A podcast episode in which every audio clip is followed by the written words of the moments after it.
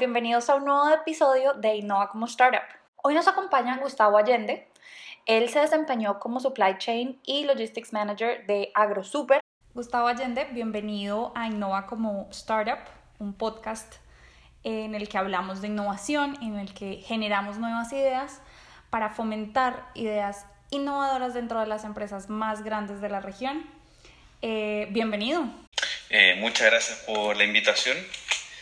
Eh, la verdad me, interesa mucho el tema de la innovación y, y la intrainnovación también en empresas grandes que, que, por, su tamaño a veces se ven menos ágiles.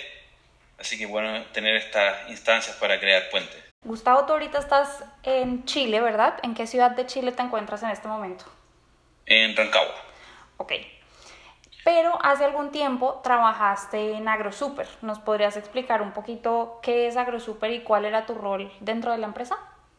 Sí, por supuesto.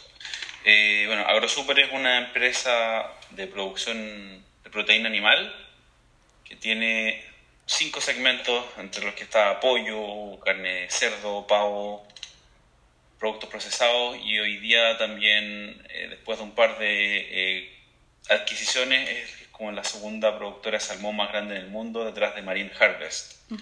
Así que en términos de, presencia en el mercado, eh, sin duda alguna, eh, la empresa más importante de proteína animal en Chile y una de las importantes por lo menos en, Latinoamérica. Eh, estaba mirando la participación que tiene AgroSuper en el mercado del salmón a nivel mundial y producen el 8.48% del salmón que se consume a nivel mundial. O sea, eso da una idea de que es una empresa gigantesca con diferentes oficinas también a nivel mundial, ¿no? No solo en Chile. Sí, sí. Em, mira, en términos de producción, la producción está solo, a día de hoy por lo menos está solo en Chile, en, la zona central, que está todo lo que es eh, pollo, cerdo y pavo, y toda la producción acuícola está en el sur de Chile en la zona de los fiordos, entre la región décima y la duodécima, si no me equivoco. Eh, pero en términos de, presencia comercial, efectivamente tiene, salvo Oceanía, tiene presencia en todos los demás continentes a través de oficinas comerciales. Perfecto. Eh, entonces tiene, la, la, última cifra que manejaba en mi cabeza era llegada a aproximadamente 70 países a través de sus exportaciones, que están a día, si no me equivoco, hoy día ya tienen que ser más, más importantes que, que la venta a, nivel nacional. Ya se, en el fondo el, mercado nacional ya se saturó y el crecimiento, cualquier crecimiento futuro viene solo a través de, de crecimiento en las exportaciones, por lo cual, el, el, por ejemplo, por eso tanto, tenía tanto sentido este crecimiento a través del, del mercado del salmón. Claro, claro. Y también vi que tienen oficinas aquí en Atlanta, en Japón, en México. Son enormes. Sí, sí es, una, es una empresa con, con, presencia muy fuerte en mercados donde, donde están los grandes competidores, en verdad, en Estados Unidos, Brasil, en Japón, Corea y China. Allá hay, solo en Asia hay, tres oficinas distintas. Wow. Eh, entonces le gusta, es una empresa que sabe que tiene que estar en los mercados grandes y, e invierte como tal. Claro que sí. Entonces, eh, hablemos un poquito de tu rol. Eh, estabas en el área de logistics y supply chain. Háblame un poquito de cómo es el día a día dentro de ese rol en la, en la empresa. Por supuesto, mira, esto tenía dos partes. Una, una tenía que ver con la, toda la importación, la logística primaria de importación de, de granos. Eh, esta es una, olvidé decirlo, pero una empresa que está verticalmente integrada de, de punta a cabo de, parte desde la adquisición de, lo, de las materias primas para elaboración de alimentos, después tiene sus propias plantas de alimentos, sus granjas, sus plantas de proceso. Y finalmente eh, oficinas comerciales en, en, en, distintas partes del mundo. Entonces, mi, por lo menos mi, mi, mi, injerencia estaba en toda la parte de producción, eh, tanto en la logística primaria como la secundaria ya de, de entregar el alimento terminado para las distintas granjas de pollo, cerdo y pavo en la zona central de Chile, en las que se cubrían alrededor de unas 200 granjas entre estos tres segmentos de negocio con distintas eh, características en términos como de requerimientos nutricionales eh, y en términos más, más técnicos como de, requerimientos de flota también. Una pregunta ahí que, que me causa curiosidad. ¿Cómo haces o cómo hacías tú en ese momento para manejar toda la flota de camiones, los productores? ¿Cómo hacían para coordinar toda esa logística? Eh, bueno, había eh, la, la, parte más productiva, eh, como la planificación de, de, los programas de, de, producción de cada planta de alimentos con los requerimientos de, de, cada una de estas, nos tocaba coordinarlo de manera central. Entonces tenía un equipo de analistas que les tocaba como proyectar los requerimientos y después llevar esto al ERP, en este caso era SAP. Eh, y después, una vez que ya estaba el, el, el, viaje de cada camión salía desde la planta de proceso, o sea, perdón, desde la planta de alimento a ser entregado a cada granja, había un, un segundo equipo que era contraparte nuestra, que era, se llamaba control de flota. Entonces ellos estaban encargados de, de hacer el monitoreo en tiempo real de todos los de todas las flotas, no solo alimentos, sino que también las flotas de animales que iban a ser procesados, de pollo, cerdo y pavo también. Entonces este era un equipo, había un, un equipo de más de 20 personas que estaban involucrados en el día a día de la operación de, de AgroSuper. Ok, perfecto. ¿Cuáles son algunos de los retos a los que te enfrentaste trabajando con ellos? Eh, sí, de todas maneras. Eh, mira, en, en, en desafíos técnicos, yo creo que uno de los problemas más grandes que había y que sigue siendo un tema es que mm, cualquier, por ejemplo, tecnología que pudiese ayudar a la optimización de un proceso, y aquí voy a citar un caso súper puntual, por ejemplo, el, la sensorización de los niveles de inventario de alimentos que habían en las plantas, que nos permitían a nosotros hacer una mejor estimación de cuánto alimentos se iba a necesitar por granja, por planta para cada semana eh, eso era súper importante porque, el, por ejemplo, el costo del, del alimento es el 70% del costo del, del vivo, del animal vivo, una vez se va a la planta.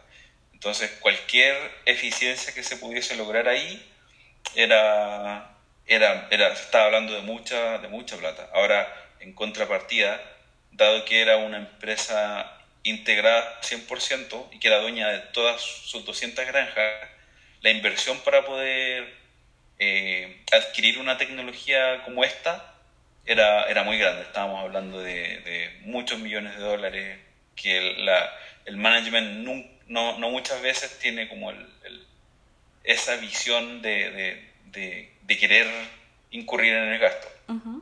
y, y, yo creo que ese es un desafío de muchas empresas en, en Latinoamérica, porque el modelo es completamente distinto a, a Norteamérica, en, en el cual las empresas que producen son integradoras, lo que significa que ellas le entregan el animal a un, a un granjero externo y él lo cría, él se encarga de, de, tener la infraestructura necesaria y después simplemente le vende de vuelta el, el, animal para ser procesado.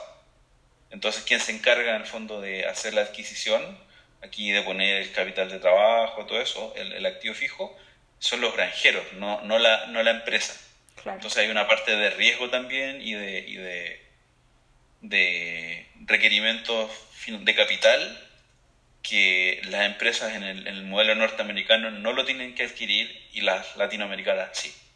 Entonces ahí también hay, hay una diferencia importante y un desafío para la, para la tecnología que sea que, que signifique valor para las empresas, pero que también sea una inversión considerable. De hecho, habían varias iniciativas y constantemente AgroSuper eh, trabaja con, con empresas haciendo pilotos o iniciativas internas también, pero por lo general la, gran piedra de tope era el momento de llegar a hacer una inversión ya para, para masificar esta, cualquier tecnología en evaluación.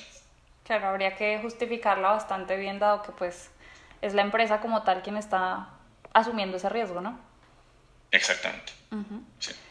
Bueno, hablemos también de la otra parte de la cadena. Ustedes, eh, como ya antes lo habías mencionado, están verticalmente integrados. Entonces, ustedes conocen desde la producción del alimento hasta la distribución y la comercialización. ¿Cómo era esa relación con los distribuidores y la logística que implica el distribuir los alimentos perecederos como lo es eh, derivados del pollo, del pavo? Eh, mira, en general habían como distintos tipos de, clientes que AgroSuper tiene, bueno, y que cualquier proveedor de, alimentos tiene. Están como los, los, lo que se llama por lo menos en Chile como canal tradicional, que son estos pequeños almacenes de barrio, o mini markets, o supermercados de pequeña escala, a los cuales, eh, para los cuales la logística primero es, va el producto desde una planta de proceso hasta un frigorífico, o una, una sucursal de ventas que tiene sus propios frigoríficos y después va a un usuario eh, a un usuario final a través de como transporte capilar. Ya y hay otro otro tipo de, de, cliente que concentra una parte importante de la venta que son los supermercados grandes. Eh, en el caso de Sudamérica esto no sé Walmart Cencosud eh, Totus acá en Chile que en ellos había que llevar directamente camiones, camiones grandes directamente a sus, a sus supermercados o bien hacia algún centro de distribución propio de ellos. Eso era ese modelo, el, el, el, de los centros de distribución, es un modelo que está un poco más obsoleto hoy en día eh, y lo que más se veía era camiones que tenían que ir directo a entregar pedidos grandes a, a, estos, a estos supermercados, estas cadenas de supermercados a su punto final. Eh, y respecto a lo que tú preguntas de, cómo era el manejo de, como de la expiración, de la caducidad de los productos, em, la verdad es que había una tasa de retornos que, que trataba de mantenerse dentro de ciertos límites, porque muchas veces había eh, había retornos por parte, sobre todo por parte de aquellas cadenas que tienen una posición más dominante como Walmart o como Cencosud. Sí. Eh, y después había como hacer la logística inversa de esos productos y tratar de colocarlos en, en los otros canales, tratar de llevarlo a una sucursal o, rematar esos productos finalmente. Claro. Eh, he estado revisando las cifras y AgroSuper realiza 41.436 viajes nacionales en solo distribución de productos. Eh, ¿Tienes alguna historia que recuerdes eh, sobre, eh, digamos, errores en las distribuciones? Porque me parece que en, en este formato en el que salen del frigorífico hacia las tiendas de barrio podrían presentarse fallas, digamos, que a la larga podrían generar esas devoluciones o esas fallas en el producto se usa mucho eh, como cajas, cajas para las cuales muchas veces el, la, el, producto, la humedad del producto, dado que esto, pollo por ejemplo en Chile se vende siempre marinado, em, tenían no conformidad cuando se tenía que entregar en el, en el supermercado. Y eso generaba que después había que hacer una logística inversa o no se recepcionaba el producto y había que recolocarlo, como te decía, en, en otras en, otra, en otros canales, llevándolo a sucursales de venta y después tener, teniendo que llevarlo en los camiones más pequeños, hacer eh, eh, lo que hacen el transporte capilar, la, milla final, para entregarlo en almacenes de barrio. Y eso generaba un, un, problema que se llamaba recarga, en el cual se entregaba el producto al, al, al conductor, que hacía las veces también como de vendedor o cobrador, y ellos tenían que también vender ese producto y prácticamente deshacerse de él. Claro. Eh, y había un volumen muy importante ahí en, en ese tipo de, de, ventas que tenía que hacer AgroSuper. Y otra cosa que pasaba con, con, con, una frecuencia más alta de lo que uno decía, desearía era como el asalto de camiones de camiones grandes y, y les que se les robaba, robaba toda su mercadería. Eh, y uno pensaría que, que Chile siendo un país pequeño no, no, no pasan ese tipo de cosas, pero la verdad es que era, era, un, era, un, era un riesgo bastante alto, considerando sobre todo la, el volumen de operaciones que, tiene, que tenía AgroSuper. Claro. Estaba, más, estaba mucho más expuesto. Claro, claro. Em, me haces pensar en un caso de uso de uno de los clientes de Túnel y es el uso de códigos de barras QR, mejor dicho, el, el uso de códigos QR para hacerle tracking a las cajas. Y entonces, eh, digamos, quisiera saber tú qué utilidad le verías o si le ves utilidad para este caso en particular, porque entonces estarían en la capacidad de saber a qué hora, por ejemplo, salió el producto que está en esa caja, cuánto lleva esa caja y al final en dónde terminó la caja. Si, por ejemplo, los de Sencosud la devolvieron, si el señor del camión logró vendérsela al señor de la tienda. ¿Cómo ves tú esa implementación de ese caso de uso? Cuando uno quiere hacer trazabilidad, sobre todo para este tipo de eventos, eh, y este, este tipo de tecnologías se ha evaluado en cierta, no solo, no solo en la milla final, sino que también, por ejemplo, eh, cosas como ponerle chips a, a los cerdos que traigan información eh, más hacia atrás de, de su progenie, información productiva, información del tipo de alimento que se ha consumido, para poder tener un pool de datos que te permita hacer análisis cuando pasan eventos sanitarios, por ejemplo, cuando te bloquean un, un, un, continente entero o un país porque hay eventos de dioxina o de gripe porcina o aviar, no sé. Todos estos eventos a los que la industria de proteína animal se ven expuestos y lo que tú dices, el, uso de códigos QR, por ejemplo, en cajas, eh, debiese venir a complementar el uso de GPS, que es lo que, lo que hoy día cualquier empresa logística seria tiene, tiene ya implementado. O sea, eso sí existía en AgroSuper y habían áreas de monitoreo que veían, veían a través de dashboards y de montones de pantallas en tiempo real dónde estaban sus camiones, qué es lo que estaba pasando, si es que había cualquier anomalía, eh, cuáles eran como los parámetros de, de, eso, de esas unidades para poder saber y hacerle seguimiento, de hecho, a, su, a sus productos. Claro. Em, ahora, como, como bien decía al principio, cualquier evaluación seria también tiene que ir en la, en la parte económica de, de cuál es el, el costo que una empresa con el volumen de AgroSuper o de cualquier otra empresa grande de, Latinoamérica está dispuesta a asumir igual es el, retorno que eso, que eso significa, pues, cuantificarlo, porque también hay mucho aquí de, de, riesgo, de análisis de riesgo y de probabilidades respecto a los escenarios bajo los cuales sí se justifica tener un proyecto de este tipo. Volvamos a las cifras.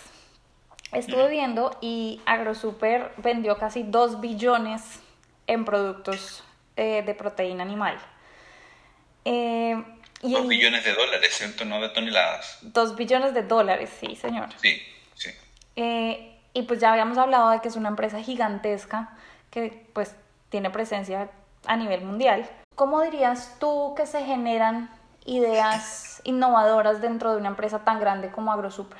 Bueno, AgroSuper como tal tiene distintas iniciativas para poder lidiar con, para poder salir un poco del, de dejar de mirarse el ombligo y ver qué es lo que hay en el, en el mundo en la actualidad. Eh, lo más básico es la asistencia de managers, de gerentes y, y, no sé, personal más involucrado en la toma de decisiones a ferias internacionales, como a IPPA, IPPO en, en, por ejemplo en Atlanta, la que se realiza en enero de cada año, y su parque está eh, en la industria del cerdo Además de eso, hay, por ejemplo, el año pasado, 2019, hubo una visita del, del C-Level Suite de AgroSuper a, a través de una empresa llamada Chile Más. Estaba hecha como para, para poner en contacto a empresas chilenas con empresas, con startups de,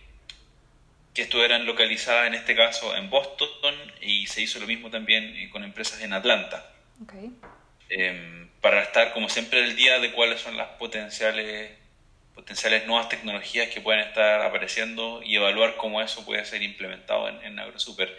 Y finalmente había un, había un área, una sugerencia de innovación que estaba encargada de como liderar iniciativas de distinta escala para tratar de, hacer evaluaciones, mini proyectos que salieran, o proyectos ya de mayor envergadura, que salieran desde los propios trabajadores en iniciativas que ellos vieran que tuvieran valor y que en algunos casos después ganaban financiamiento, que se podían postular a, fondos concursables dentro de AgroSuper y también a nivel estatal para ya eh, escalar eh, la, implementación si, es que lo, lo ameritaba.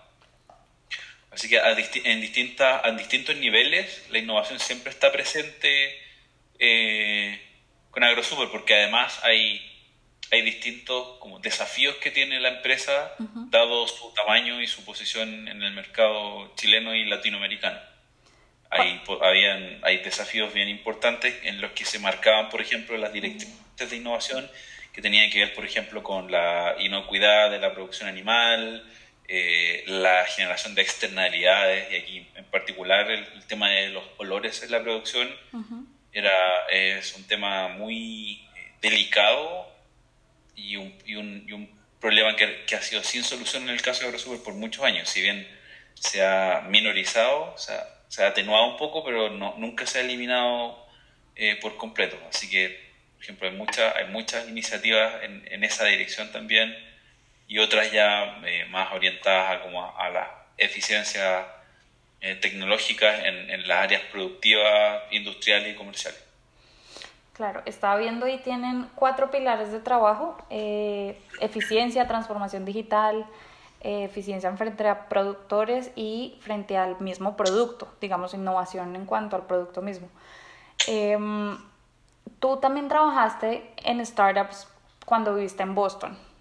Eh, cuéntanos un poco de esa experiencia y además, ¿qué implementarías tú ahorita de lo que aprendiste allá si pudieras en AgroSuper?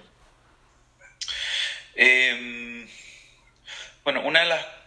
La, la, la, startup en la que trabajé estaba en su fase inicial, muy, muy empeñada en la parte como de, de ideación y de hecho, mientras me tocó trabajar con esa empresa hubo eh, se pivoteó en algunas ideas y terminó como cambiándose un poquito el, el, rumbo y las decisiones respecto al landing en, en, en, el ambiente, en el ecosistema de Boston.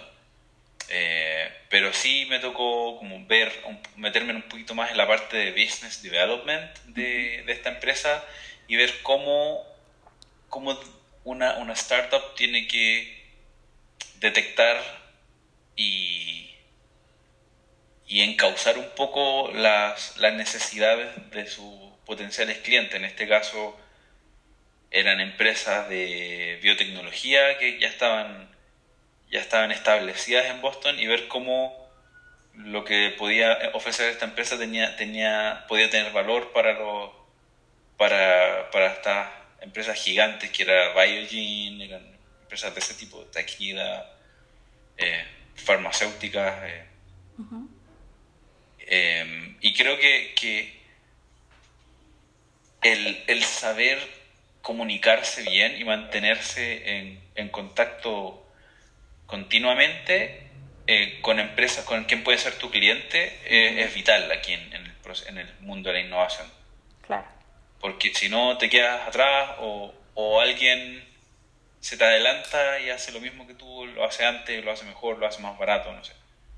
Entonces es el tener el, el pulso de, de, lo que requiere tu cliente y que ellos sepan cómo estás tú también, eh, sobre todo en empresas que están en fase tan temprana, creo que es, es, vital para ambas partes, para el cliente, que además puede ser un inversionista, eh, eventualmente puede comprar una, una un startup, y para el startup para, para, saber si su producto tiene valor o no, realmente si, si, tiene, si tiene un valor económico de cara a quien lo debiera comprar.